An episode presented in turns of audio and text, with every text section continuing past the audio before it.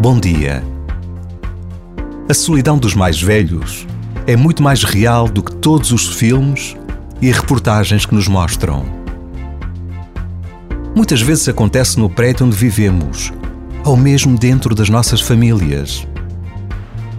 Em tempo de férias, esta solidão ganha dimensões muito sérias. Precisamos de mudar comportamentos, de estar mais atentos a quem já teve força para trabalhar, a quem criou filhos e netos numa imensa generosidade tantas vezes esquecida. E basta a pausa de um minuto para nos deixarmos tocar por esta realidade.